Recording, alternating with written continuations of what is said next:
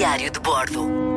Ora, pois bem, hoje gostava de partilhar consigo aquela que considero para mim das experiências mais desafiantes que tive em viagem. Tudo isto acontece no Quirguistão em 2016, quando eu e mais três amigos decidimos fazer a Rota da Seda. Portanto, íamos estar pelo Quirguistão, Uzbequistão e Turcomenistão.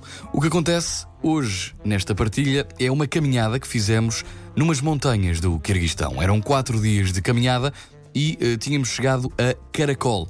Caracol era a cidade, a vila de onde partiríamos para esta grande aventura. Como tínhamos pouca experiência, decidimos ir até um ponto turístico e contratar esta caminhada de quatro dias pelas montanhas com uma agência local. O guia disse que precisávamos de botas confortáveis, de calças impermeáveis, de casaco e de levar as nossas mochilas, uma vez que íamos acampar em plena montanha.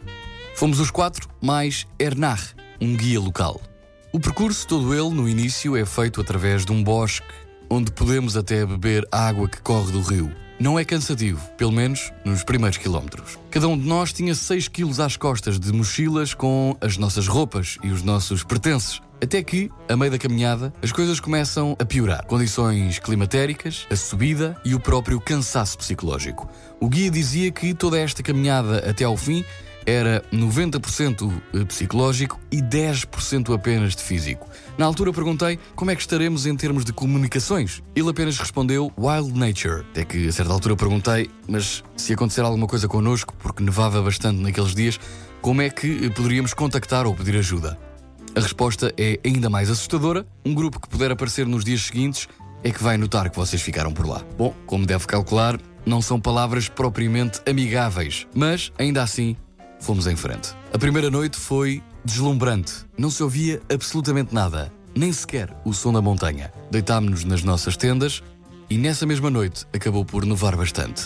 No dia seguinte as condições eram ainda mais complicadas para caminhar, mas ainda assim estávamos minimamente seguros. Ernar, o nosso guia, disse que era possível e lá fomos. O segundo dia foi bastante complicado porque cada passo que dávamos enterrávamos a toda a nossa perna uh, na neve, toda ela estava instável e muito profunda. Foram horas dolorosas de caminhada, de cansaço e de uma possível desistência.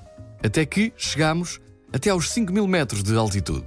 Chegados aos 5 mil metros, o objetivo era descer Lá embaixo, passados dois dias, estariam à nossa espera umas termas como forma de recompensa por toda a caminhada. Ora, tinha nevado bastante, a neve continuava bastante profunda e instável, e o Ernar, a certa altura, diz: Bom, o caminho mais curto, mas menos seguro, ou seja, o caminho mais rápido, mas mais perigoso, é descermos a montanha.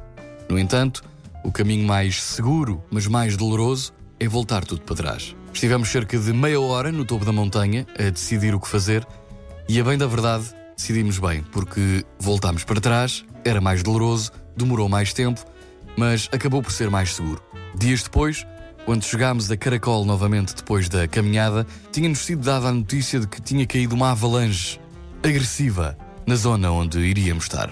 A descarga emocional foi intensa, mas é daquelas coisas. A vida é feita de decisões Umas correm bem, outras nem por isso. Esta foi uma boa decisão. Diário de Bordo.